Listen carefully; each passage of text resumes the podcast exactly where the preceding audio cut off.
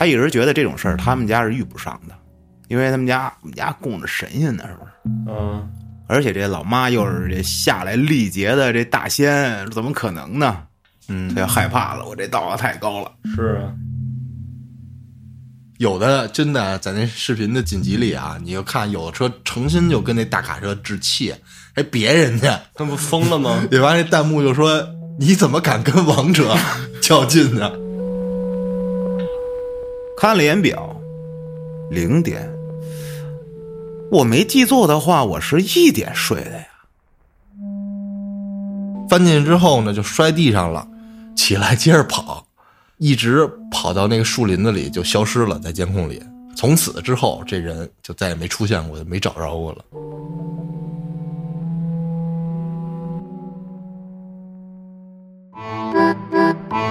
欢迎收听由后端组为您带来的“邪事儿”栏目。如果您有一些比较有意思的经历和故事，可以关注后端组公众号投稿给小编，也可以通过小编加入微信群和我们一起交流互动。大家好，我是老安。大家好，我是秋。大家好，我是小俊。今天第一个故事投稿的朋友叫川谷小田，他说：“你们相信世界上真的有神仙吗哦，不相信，？”他说他一直以为神仙就是《西游记》里的那种，说但其实神仙是我们看不见的。废话，操！他说他有一次无意中得知，原来他妈妈是观音派下来历劫的一名小仙。哇，这是怎么得知的呢？具体是什么仙儿啊？哦忘了。我姥姥也是侍奉观音的，都是观音那挂的。那就是一个红孩儿，一个谁呗？那个善财童子。红孩儿就是善财童子，对啊，就是还有黑熊精啊，黑熊精跟红孩儿吗。那是《西游记》里的啊。说姥姥跟妈妈的任务都是侍奉神仙，包括供奉观音，还有朝山。啥叫朝山呢？是叫招山，是叫朝山？我知道拜月，但这个朝山我属实没听过。嗯，有博学的小朋友记得在评论区底下给我科普一下啊。说这第一次撞见神仙那时候，大概是在他十一到十二岁左右。有一次去他姥姥家玩儿，他们家呢都供着这神，从小见家人烧香磕头之类的都习以为常。妈妈呢让他出去跟家里的哥哥弟弟妹妹玩去，说自己有点事儿要办。于是呢他就去玩去了。那时候的小孩子怎么玩啊？无非就是村里瞎跑啊，小卖部买买吃的，过过家家什么的，是吧？玩正开心呢。这舅舅就叫他表哥他们回家准备去看亲戚去。这姨他们呢，家里也住的稍微远点，在隔壁村儿。就这样，小伙伴们都回家了，就剩他自己了。他呢就回到姥姥家，说看他妈那事儿办完了没有啊？叫他妈呀跟他一块儿回去。老家的房子都是平房啊，所以他一进院儿就能听见有声，一个哭声。他就悄悄地往屋里看，发现妈妈不在这屋，就猜肯定是烧香那屋。结果一过去还真是，于是他就悄悄地站在门口看着里面的情况，就看见老妈双手合十跪在地上，对着这观音的香案，跟那儿哭。姥姥站在妈妈的左边，嘴里念念有词。而让人不可思议的是，姥姥一个地地道道的农村妇女，没上过学，字儿也不认得太多，怎么能说出文言文呢？然后老妈就一直跪在地上痛哭，嘴里叨念着“我有错，我有错”之类的忏悔的话。姥姥的话大致她听就是在责问他妈，作为这个侍奉观音的仙，还下来历劫，为什么不去朝山？这个朝山真的不明白什么意思，他应该解释一下。这也是一种祈祷吧？就是应该是他的任务之一没完成。哦，说你的任务就是侍奉观音，你不去，啊，你有问题啊！当时姥姥那样，他感觉这都不是他姥姥。说因为毕竟当妈的不可能那样责问女儿吧。后来又过了大概十多分钟，这姥姥好像缓了过来，这妈妈也起来了，这娘俩搀扶着起来，就坐在姥姥床里屋那个床上开始聊刚才的事儿。妈要说呀，不是不去朝山呀，是因为家里出事儿了。什么事儿？老爸是包工头，干民房，然后跟好哥们一起干，没签合同，结果好哥们死了，账要不回来了。说我实在走不开呀，我也觉得心中有愧呀、要不然我为啥跪着起不来呢？这手怎么着也打不开，就跟那双手合十，我操，一直痛哭，停不下来。有可能是神仙不高兴了，得惩罚惩罚你。说这样的事儿不是一次两次了。后来老妈去观音庙，总会不自觉的就想多跪会儿，多磕头。就说啊，真的就跟那个，就看着心存愧疚似的。每次朝山回来，老妈就跟奶奶聊天，每一次到观音坐下都会痛哭流涕，长跪不起。说这朝山，他解释说是属于他们那儿的一种活动。啥活动啊？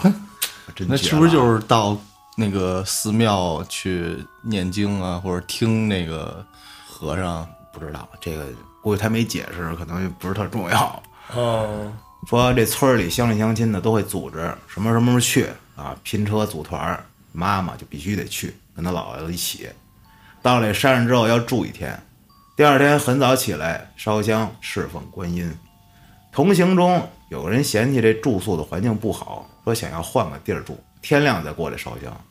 第二天，姥姥跟老妈去烧香，就看见那个人跪在观音面前哭，也是长跪不起，嘴里叨念：“我错了。”这姥姥说呀，来朝山就是要带着敬意来，即使环境恶劣，也是一种修行。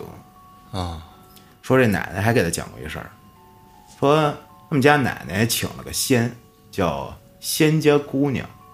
那会儿家里还是老房子，西屋供着观音，奶奶请了这大仙，于是就想着把这牌位也供奉在这个西屋观音像的旁边。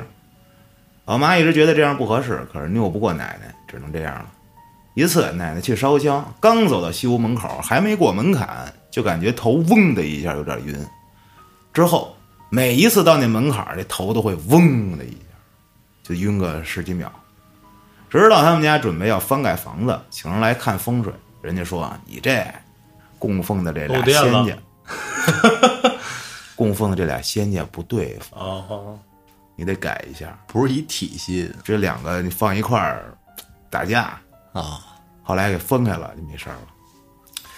这讲的这，我怎么就感觉这就像你那天说的，说你去了一个地儿，啊。然后得病了，回来之后你就跟村里人说 这地儿是怎么着会让我改变，然后这一村人都去了，然后发现都得这病了，哇，神迹。神迹，反正我一说观音，就首先想到就是《西游记》里那个观音的形象。哦，不是应该是如来佛的形象，那泰国佛牌儿把他们的演员 人像画在上头了，我操！我当时看那个说《西游记》演完之后，然后就是采访那个观音菩萨那个扮演者，然后人家就说不是如来的扮演者吗？不是观音菩萨那个那个女的那个，啊，然后就说说现在有的时候一去朋友家，然后谁家挂一张他那个，挺尴尬的。你的艺术形象已经达到了深入人心的水准。嗯，不过你让你说到观音，就是最近那个黑神话悟空，他不是又出了那个预告片了吗？那个你看懂了吗？呃，没仔细看啊。对它里面那些人物立绘，我还是挺感兴趣的。长得太奇怪了啊！要么叫黑神话。对，最终出来了，我觉得还是我对他的这个剧情比较感兴趣。我想知道他到底讲的是是一个什么故事啊？因为看他那个游戏里的那些怪物啊，哦什么东西都太黑暗了，那风格有点那个魂系那个游戏，或者那个《艾尔登法环》那种那种感觉，搁身上一堆包啊啥的其实《斗战神》它那里面那主线故事讲的也不错，啊。你说那个电视剧啊？不是那个游戏啊，腾腾讯那个是吧？哦对啊，啊，那不是还我还正经玩过一阵儿吗？嗯，那里面那故事讲的也不错，但是后来真是需要氪金，就没法玩了，后来换那个开发组了。是吧？嗯，真是需要花钱啊。那个游戏一开始不花钱也能打，到后期打不动了就，你想过主线儿过不去，主线都过不去主线都过不去。这太扯了。是，再要说那黑神话悟空那最新的预告片啊，嗯，不是到盘丝洞了吗？对，有蜘蛛精了。然后那讲的是谁的事儿嘛？啊。就是他们姐儿几个不是聊天吗？啊！讲的是二师兄的事儿，八戒。而且那个镜头的主视角就是八戒的主视角，啊。然后推测是玩家或者是大圣。嗯，是通过了某种手段，然后进入了当年的那个回忆里，看到了八戒的主视角，哦，而且他特别矮呀、那个主视角 就是变猪的形态。是四条腿儿猪吗？还是对，一开始就被牵着走进来的嘛，而且要跟里面那个老妖精、那老太太要成亲嘛，啊？说他有可能是天上来的，哦，说这是谁呢？这是谁呢？这不知道啊，天蓬元帅吗？不是？不是你老太太，他肯定不能是嫦娥呀，那肯定不是啊他肯定是个蜘蛛啊。啊通过他的那个台词，你能发现啊！他肯定也不是一般人啊，是吧？那有那句二师兄经典台词吗？让俺老朱也洗洗吧，那不就漏了吗？啊，让俺老朱也洗洗吧。应该不会有这种喜剧的。他很黑暗嘛，对吧？啊，而且它里面那个台词写的，你看着挺做作的啊，实际上语言画风啊，说话的话啊，嗯啊，我特喜欢，就挺咬文嚼字儿的那种，特像那个《悟空传》里面那感觉。哦，原著啊，这事儿还没完呢啊，这哦，这是没完呢。小田这事儿，啊说还有一这么一事儿呢，说今年过年大年初二，他们家这边的习俗就是去姥姥家走亲戚。他最喜欢去姥姥家了，因为伙伴多，有哥哥弟弟妹妹什么的啊，特热闹，还可以跟他们炫耀我的新衣服，哦。一起打游戏，看看谁厉害。所以平时睡到太阳晒屁股的他，早早就起来了，起来下楼洗漱，八点左右，看见楼下他妈那屋站了好多人，姥姥跟姥爷来了，他爸、他哥、他爷爷、他姥姥姥爷都在他妈屋，而他妈躺在床上一直在跟他们吵吵，啊以为是是不是跟他爸吵架了，来劝架呢，可是看着又不像，就听奶奶在外面跟他姑姑嫂子聊天呢，说老妈撞上了，哦，这才知道，他一直觉得这种事儿他们家是遇不上的，因为他们家我们家供着神仙呢，是不是？嗯。而且这老妈又是这下来历劫的这大仙，怎么可能呢？嗯。他就害怕了，我这道行太高了，是啊，然后他就逃离了那里，跑了去玩去了。啊，玩去了。反正他就好奇，于是就在客厅里，哎，猫着听动静，就听他妈嘶吼着声音，说：“我不走，我就不走，我就要和他在一起。”这家里大人就冲他喊啊：“快走，快走！你不走，我们就不客气了。”我不走，哪里也不去，我就喜欢和他在一起。这姥姥这会儿就开始跟老妈谈判，嗯怎么谈也不听，就说我都跟了他三年了，我太喜欢他了，我要带他走。姥姥就说：“我闺女有什么让你喜欢的？给你烧个更漂亮的，比仙女还漂亮的，行吗？”不行，我不要，我就要他，我就觉得他好。姥姥急了：“你要是不走，我就让你的家人不好过，我让你媳妇儿、女儿、姐姐、妹妹都当妓女。嚯走吧！”哇！我要报警了。就拿桃木枝儿各种威胁，最后老妈身上那个也妥协了。后来结束，听他妈跟姥姥说，这是一北京的一男鬼啊，因为他们当时在北京房山那边住，他爸总喜欢把车停路边儿，困了在路边睡，然后有一次他爸就又把车停野路边儿，那片儿有一公墓，这鬼就看见他爸，就跟着他爸回来了，就缠着他妈了，我操！妈说那会儿就感觉特别不舒服，一睡觉就能梦见一红衣服的人站那儿，自己不能动，也看不清楚。过一会儿就能动，就没事了。反正有一次，就他妈就梦见以一种上帝的视角，感觉自己还在床上睡觉，而有一个黑影一直站床边盯着他自己，然后还慢慢靠近，就很害怕，就醒了。直到大年初二这几天，就不知道自己怎么了，当时一下就让人给夺了舍了。说这也不是老妈第一次遇见这种事儿啊，还有一次，那是在这小田儿很小的时候，赶上他的老姥姥去世，也就是老老姥姥姥姥他妈，太对，太姥姥，姥姥、老妈、姨、舅舅都去了。白天的时候呢，他也去了，但是晚上他没住那儿，小姨家妹妹住在那儿，晚上应该是守灵，老妈、姨、他妹一个床上睡了，老妈半睡半醒之间，就看见这灵堂屋里门口有俩人鬼鬼祟祟的，一男一女，扒着门往里看。女的畏畏缩缩的不敢进来，这男的就进来了。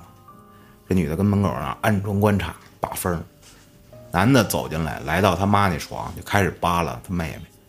老爸看见了，这妹妹一直踹被子，还老胡了手，嘴里也模模糊糊的说：“别抓我，别抓我。”就跟那人说：“你谁呀？你抓他干嘛呀？”男的就说：“他不跟我走，你跟我走吧。”老爸就拼命挣扎。这时候有一声音说：“放开他！”发出这个声音的是供着神的那个案台，上面有观音、财神，还有七仙、皇姑。这男的看着案台那边有动静，听见这话，歘就跑了。那女的也跑了。男的最后说：“哎，我走走走，马上走。”气喘吁吁的。后来老妈说还听见三个陈燕好像还像吵架，就这样争执。后来老妈也睡着了。第二天跟姥姥说这事儿，就形容那男的啊。这姥姥说：“哎，那是老姥爷，你老姥姥第一任丈夫早年间就去世了，后来改嫁到这儿。昨晚上是想带老姥姥走，看见老妈妹了，就想带他们走。而那女的呢，就是一女鬼，你不认识啊哦，那边勾搭上，啊。然后这小田的故事就结束了。他说他想说啊，有些事儿你可以不信，一定要有敬畏之心。毕竟世上未知的事有很多，不知真假。不要做坏事，人在做天在看，这句话是有道理的。每个人生来也许都是带着任务来的，无论什么任务，最大的任务就是热爱生活，认真生活，挺好。可以，说希望这期投稿如果被选中，可以免费，因为学生党负担不起，负担不起，你可以跟别人炫耀你的新衣服。说，但是付费也没关系，我理解主播们的不易，感谢你啊，我会继续支持咱们的啊。鼓掌。这就是小小条的故事啊。这老妈，我估计啊，可能是散发着一种怎么讲，就跟唐僧似的。哦，这妖魔鬼怪都想吃它，是吧？就是吃完就得了道长。生不老延，年益寿。对，估计有这个原因在。嗯，你要是给你撒在人群里了，就找不着了的那种，我估计这妖魔鬼怪他也找不着你，是吧？我最近还看什么呀？我最近看的搞笑视频看的少了，我看是那个有关于警钟长鸣的这种视频，哦就是各种交通事故，嗯，我也老看这个。集锦吧，集锦里太牛逼了。前半段是那种轻微的，没出人命的，后半段是那种巨吓人那个。你知道现在这就是大卡车在视频里叫王者，因为别的都撞不过的时候？对你你有的真的在那视频的紧急里啊，你就看有的车诚心就跟那大卡车置气，还别人家，那不疯了吗？对吧？那弹幕就说你怎么敢跟王者较劲呢？就就就就是你制动，他那车制动制动不下来，如果拉货的话嘛，哦对吧？？对啊，那你过去别的，他直接给你压瘪了嘛，对不对？就类似吧，就撞你一下，你半拉车都凹进去了。是啊，操！他什么材质，你什么材质啊？还有那种就是在路上那个侥幸心理，上嗯是电动车、走到那个那个那区域看不见那区域叫什么来着？视觉盲区啊，对，一个在右后方，啊一个在他正前方，他都看不见你。啊对还有一个在左前方那个反光镜下的底下，他看不见大卡车。啊！最近我老看这个，真他妈吓人！我跟你说，就是这是人没有自己的安全意识，好多都是骑电动车的事故。嗯，骑电动车又不用考交规，是啊，我就这么说，你哪怕你说不用考本儿啊，你哪怕让他这上路的这堆人把交规考了吧，那电动车跑个一百迈不叫事儿。你知道那啊小牛电动车改好了跑一百六，呃，确实，就说《鬼火少年》嘛，他们真的能改那个电动车，改到一百，电动车还能翘头呢！我操，不是他那个车自重刚多少？他要骑到对一百六，那不已经旁边过一个车，一会车不给他带飞了吗？就当然一百六肯定是极限速度，你正常骑骑一百六肯定受不了。是啊，你没看前日子还有一视频呢，就是这帮骑电动车抬头在炸街，然后分头行动嘛，就是人哦就头和身子分开的时候，分飞飞出去头行动。五十多米，太恐怖，这他妈比邪事儿吓人多。就我看这视频，虽然都是监控，监控肯定特别模糊，但你看着也难受，我操，揪心。然后最后视频结尾就是敲钟的声音，噔，警钟长鸣，什么呃，但是下一句事故未零啊，太恐怖了。你现在这帮交通参与者，他恨不得他都不知道红灯了该停，真的，我不开玩笑，他就是这心态，没车了我就走。那天我刚出一车祸嘛，我从楼下直行的，旁边一个送外卖的，就不说哪块儿，就是骑着电动车，我走到那个路口那块儿，他一变灯，我一摁闸，咋刹下来了，等会儿，你追尾了是吗？哦那肯定他看手机呢呗。直接追我尾追上了吗？操！你报警啊！你他说道歉了，我也确实没啥事儿。你不行我，哎呀不行啦！哎呦，我的胯骨轴哎，哎呦，我的脖领盖哎，都不疼。必须得让他长记性啊！哦，我就不说这送外卖的了，知道你着急，你还有几分钟，我没时间了是吧？你没时间了，你就拿别人的时间当代价，我操！反真是正挺恐怖的，就是他这下撞对位置，我这辈子没时间了。对呀、对，说也没用，真的。嗯咱们这节目里说过多少关于交通的？我觉得最好的方法两个，一个考本儿哦增加难度，就筛司机、摩托车全都增加难度，尤其这帮骑摩托车的，那考本儿就跟闹着玩儿似的，能走基本上都能过。嗯，你要是这也过不了，考好几回你也别骑摩托车了。也有好多那摩托车的事故。把本儿撒的这么容易，让他们都能拿着本儿合法上路，他们真的能上路吗？而日本牛逼，日本的那个摩托车驾照特别难考，它分等级、分排量，啊，对，你对对对，得升，级，嗯而且几年几年后你才能骑，比如说四百排量以上的车，怎么着？那那都巨难。不能骑什么什么排量的。然后怎么考啊？就绕桩去吧！我靠！我跟你说，现在你让我去绕个桩，我一我保折，没练呀、那也就是说，那些什么暴走族，其实车技还都不错，是吧？我那好多没本儿的，哦，被吊销了的什么的。行吧，行吧，我这都说怕警察呢。你怎么能够不遵守交通规则呢？是啊，就不遵守，就出事儿，就是避免不了。别呀，别枪毙！咱们目的是让他们遵守，是吧？不是都杀了，我操！既然对于没法处理的事儿，咱们也就不往下聊了啊。嗯，啊，接下来投稿的朋友叫渣渣。我从床上醒来，和往常一样去拿放在我床边的水杯，可是水杯没了。摸了一下灯开关，发觉这里并没有。我不禁疑惑，这难道是我摸错地方了？还是我瞎了？但是还是没有，因为这不是我的床，也不是我的房间，更加不是我熟悉的家。我只能熟练地拿出放在枕头下的手机，打开手电来照明，而这是我恐惧的开始。月光下的客厅是白色的，一切的东西却是红色的，非常明显。当然，所有的东西都不是我家中的，毕竟这早已经不是我的家了，它已经被别人所占据了。对，这他妈不是我家，我为什么会睡在这儿呢？难道啊？不要再想了，越想越难受。我打开了一间房门，屋里空无一物。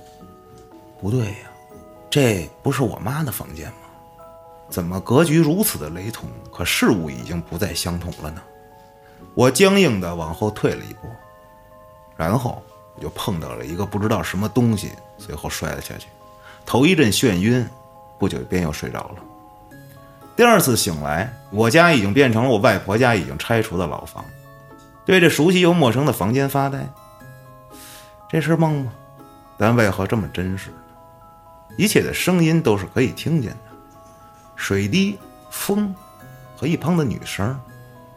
那是我妈妈，她穿着红色的衣服，披散着头发，面对着我。我的内心满是波澜，因为我妈不会用这么低沉的声音叫我，那声音就如同半死不活的老人一样，让人不禁打了个寒战。我没有应答，那个像我妈的人也没有再叫下去，而是去了另外的房间。我正舒口气时，我的妈呀！房间渐渐的变成了破败不堪的样子，眼前也飘着雾气，看着就和几十年没人住过一般荒凉。而那声音也消失了，换来的却是那披散头发的人突然再次出现他面前，当场啊的一声叫了出来，猛地坐了起来，打开灯。哦，这还是我家，一切一切都还是一样，不过是一场梦嘛。看了眼表，零点零九分。我没记错的话，我是一点睡的呀。难不成我表坏了？打开了手机，零点十分，我睡了整整二十四个小时了？这也不合理呀！我妈也不会不叫我吧？正当我想的时候，隔壁传出了一个熟悉的声音，一个女生，半死不活的声，一直在叫我，没有停息。我已经没有了理智，打开房门冲向了隔壁，而里面什么都没有，依然是个毛坯房。我回头一看，一切也都变成了第一次醒来时的样子。我的天！坐在地上，任那耳边的声音无数次循环着叫我，我也没有答应。当然，我也没法答应，我发不出任何声，连最基本的“啊啊啊”都发不出来。我要疯了！顿时站起了身，走向了大门，二话没说，把门推开了。这是我做的最后悔的一件事儿。门口有一双腿。而那双腿上面，便是那声音的发源地。我跟他面对面的对住了，我惊恐的盯着那双腿，他就那样站着，我也动不了，一切的一切都停止了，连那个女生也是一样，整个世界都陷入了无比的寂静之中，而我却极力的想去打破这个看似寂静的寂静。我低沉的叫了一声，但我叫的却是我自己的名字。我把我自己从这惶恐的梦中叫了起来。这是梦，又或许是一个我所经历着的事儿。我无法认真的思考这件事儿，因为这是我十五年来做过最恐怖的一场梦。就连我在打字的过程中，家里的东西也在发出一些叮咚的响声。我现在明显的感觉我非常口渴，啊，现在应该可以去喝水了，在一个没有灯的房间里。二零二二年七月十五日凌晨三点五十三分，他的梦就结束了。十五岁，做了人生中最恐怖的一个梦。对于一个十五岁的孩子来说，已经很恐怖了。你相信我，你的人生后面还有更恐怖的梦。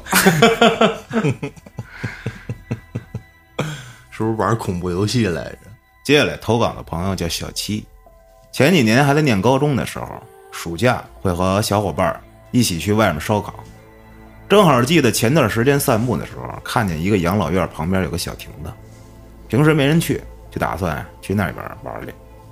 到那亭子的时候，已经快傍晚了，开始点炭，终于在天黑下来的时候点着了，大家开始收拾东西开始烤。喝酒的时候。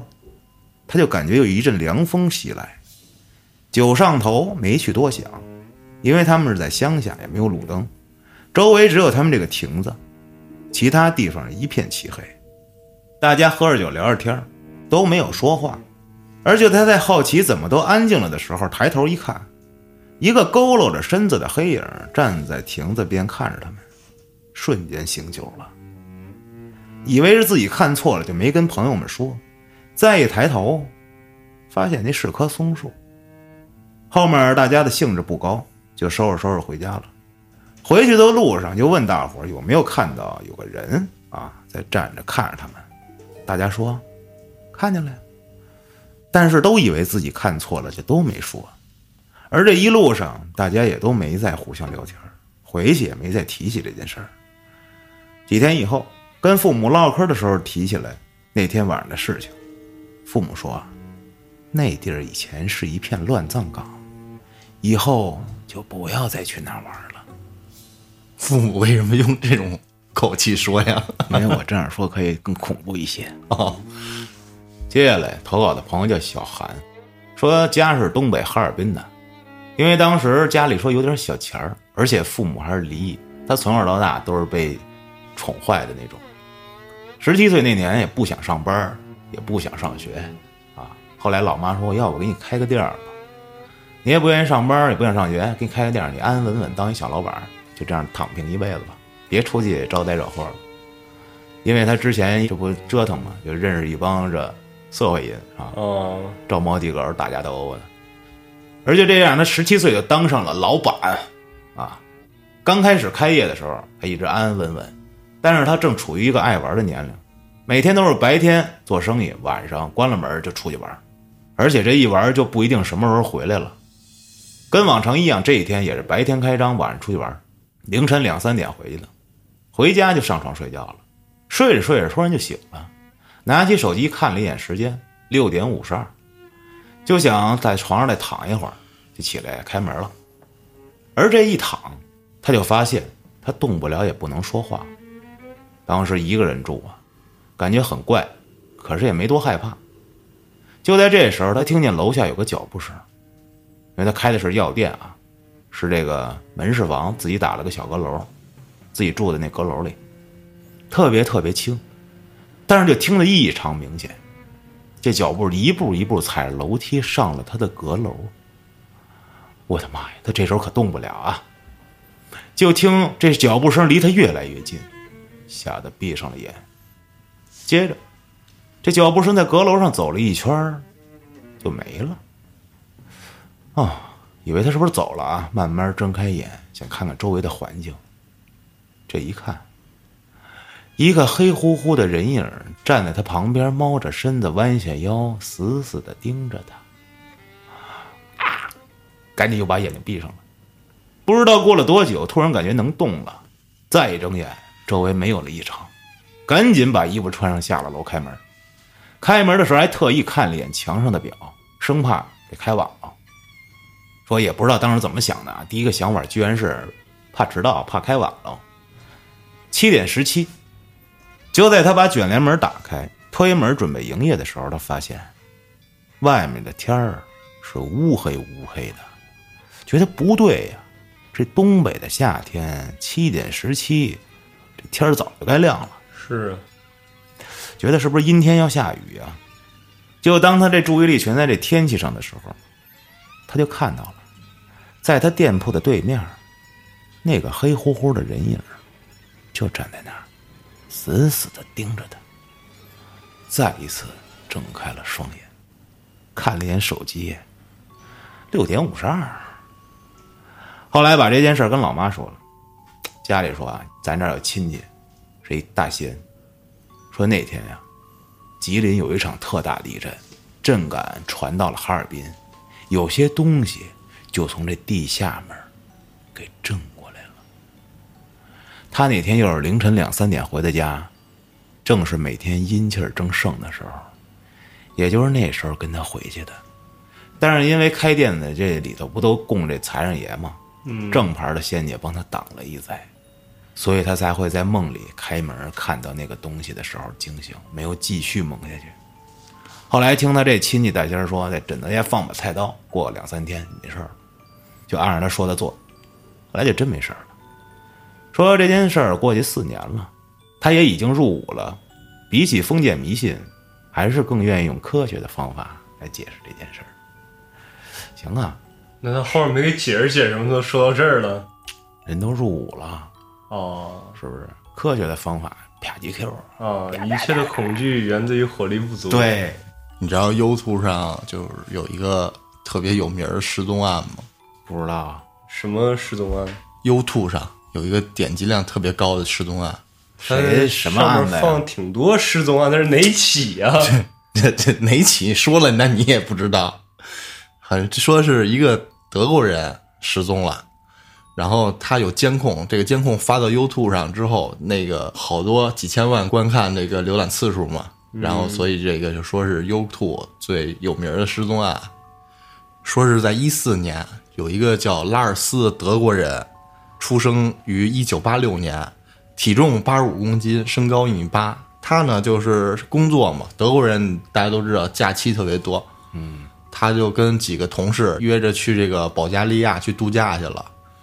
大家都到了这个保加利亚，就开始白天去海边玩，然后晚上喝酒，喝完酒之后回酒店 睡觉。他们是二零一四年的六月三十号，这个达尔斯跟他那个几个朋友到了这个保加利亚。到之后呢，就是正常的，跟刚才我说那个流程似的。但是这个达尔斯在这几天度假的过程中，有一个特别怪异的举动，就是他不怎么吃饭哦，我还以为他改了个名呢，因为一开始他不叫拉尔斯吗？他叫拉尔斯吗？是啊，啊拉尔斯，不好意思，不好意思啊，麻辣鸡丝。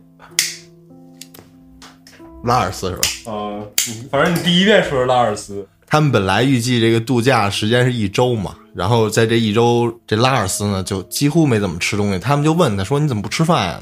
他就说不饿。所以这朋友们也没觉得有什么事儿，因为他除了不吃东西，也没有其他的怪异的表现。之后呢，他们这个假期就快要结束了。到结束的前一天呢，他们就去酒吧喝酒。正好呢，这天晚上有一个球赛，他们就在酒吧里一边喝酒呢，然后一边看球。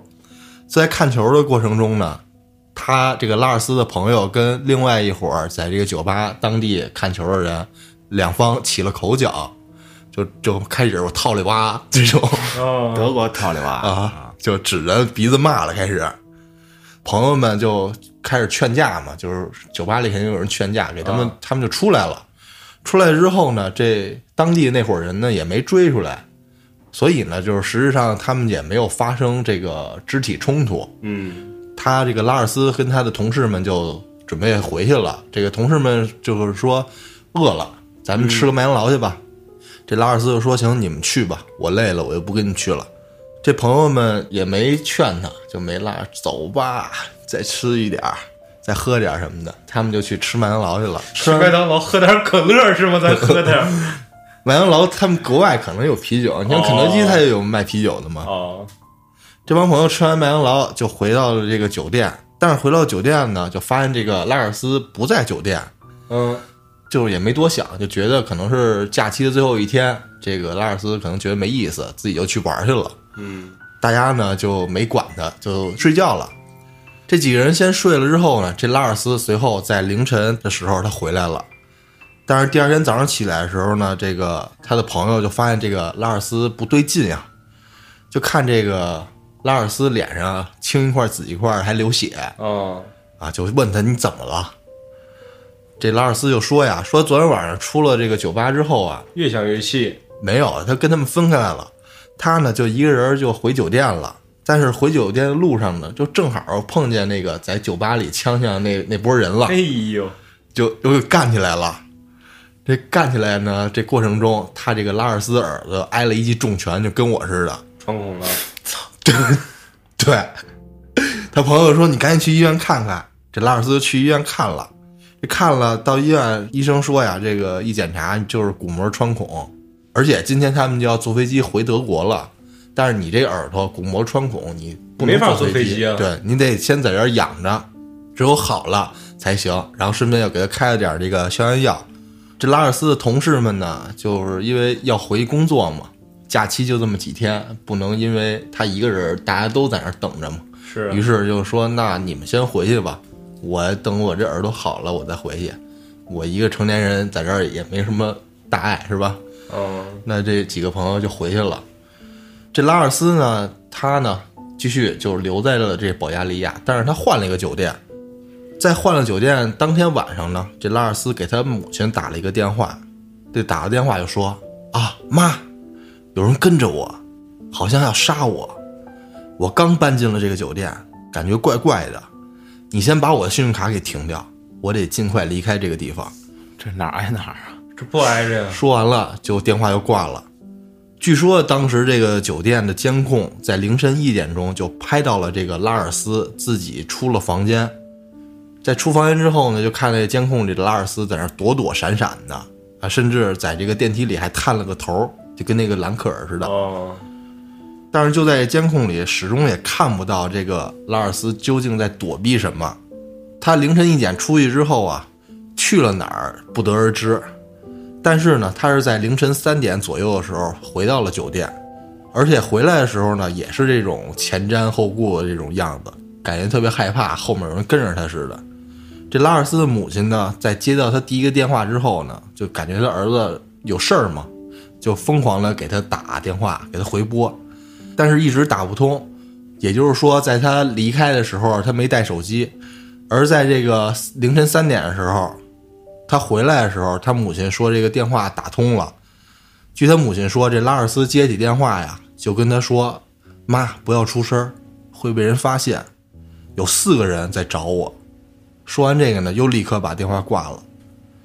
然后呢，根据这酒店的记录，这个第二天早上，就是七月八号早上六点钟呢，这拉尔斯就收拾好行李，准备就是去机场坐飞机要回德国。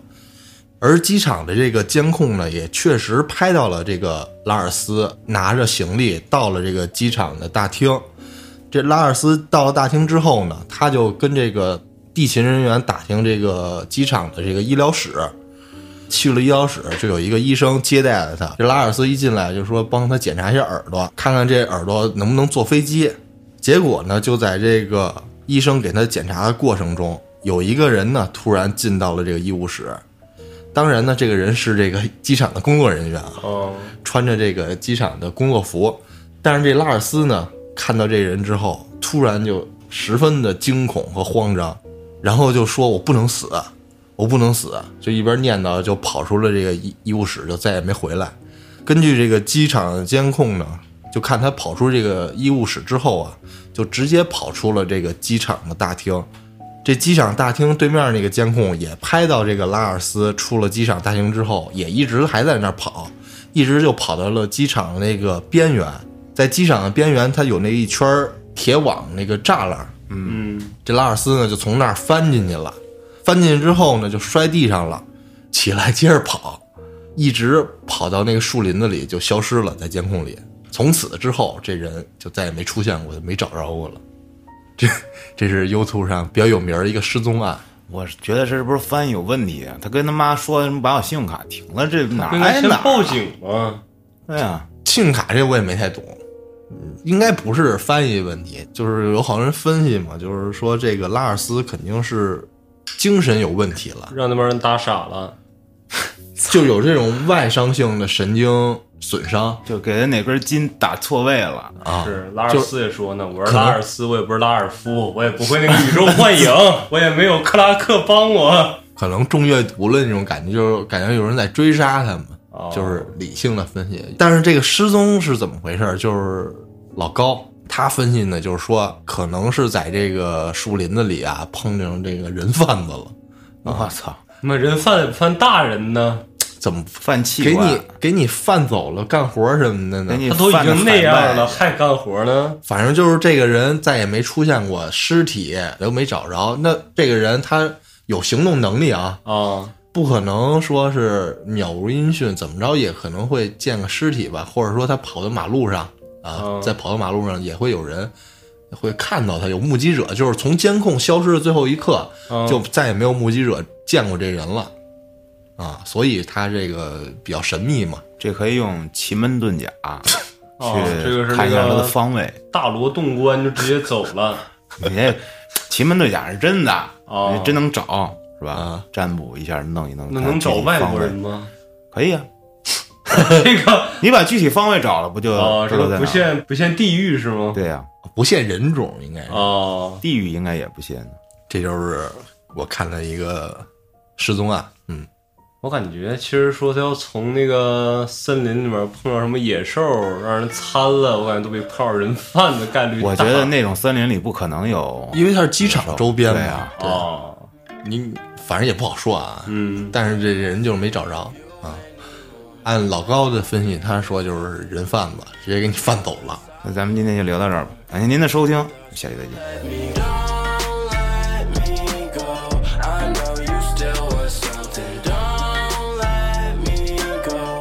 I know you feel it coming. Burn ten woods in the night. Too much smoke should be fucking with my sight. She like her drugs and the lime. I like my bitches cause they never get it right, yeah. I swear they be fucking with my mind. I swear they be fucking with my life, yeah, yeah. Always on the run, you on my line. Gotta keep the henny on sight, yeah, yeah.